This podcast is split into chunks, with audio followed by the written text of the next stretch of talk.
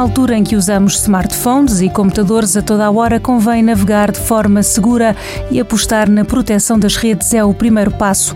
Fedra Medeiros, responsável pela experiência de cliente no digital do novo banco, lembra que há pormenores que fazem toda a diferença. Ter um antivírus é essencial. Acima de tudo, este antivírus tem que estar atualizado. Um, e depois ter cuidado com os downloads que fazemos. São de fontes credíveis? Chegou no e-mail de alguém que eu realmente conheço? Esta pessoa mandaria este e-mail sim ou não? Quando instalamos qualquer coisa no nosso computador, podemos estar a abrir uma porta para as pessoas entrarem sem nós nos apercebermos e, portanto, ser sempre crítica em função daquilo que estamos a instalar, de qual é a origem. Quando usamos redes públicas, como por exemplo o Wi-Fi de um café, temos que ter mais cuidado. Devemos tentar evitar fazer operações com elevado nível de segurança nestas redes. É mais fácil atacar e se nós nos conseguirmos proteger e fazer isto em redes privadas, como a de nossa casa, então também é mais seguro para nós.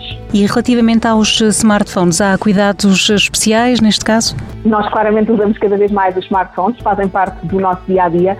E um primeiro conselho que nós damos a toda a gente é garantir que temos uma password no telemóvel. Por um lado, porque isto impede que alguém se aproprie facilmente uh, do telemóvel e, portanto, aumenta a segurança. Por outro lado, a password hoje em dia pode já nem ser uma password, pode ser um dado biométrico, como uma impressão digital. E isto também torna-se fácil para nós aceder, mas dificulta um, ehm, quem tenta aceder de uma forma maliciosa.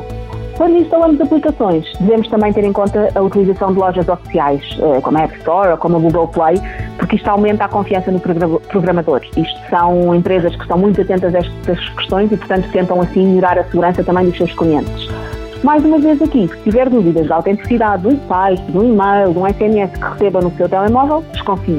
Os instintos costumam ajudar nestes casos. Se não teste uh, carregar para ver só o que é que acontece, contacte o fornecedor real do serviço e questione sobre o tema. Uh, às vezes também fazer uma pesquisa no Google e encontrar qualquer coisa associada àquela fraude, às vezes é uma forma de ajudar e rapidamente perceber se é uma fraude ou não. Amanhã falamos da importância dos seguros em época de crise. Um programa da TSF e do Novo Banco que dá respostas que abrem portas.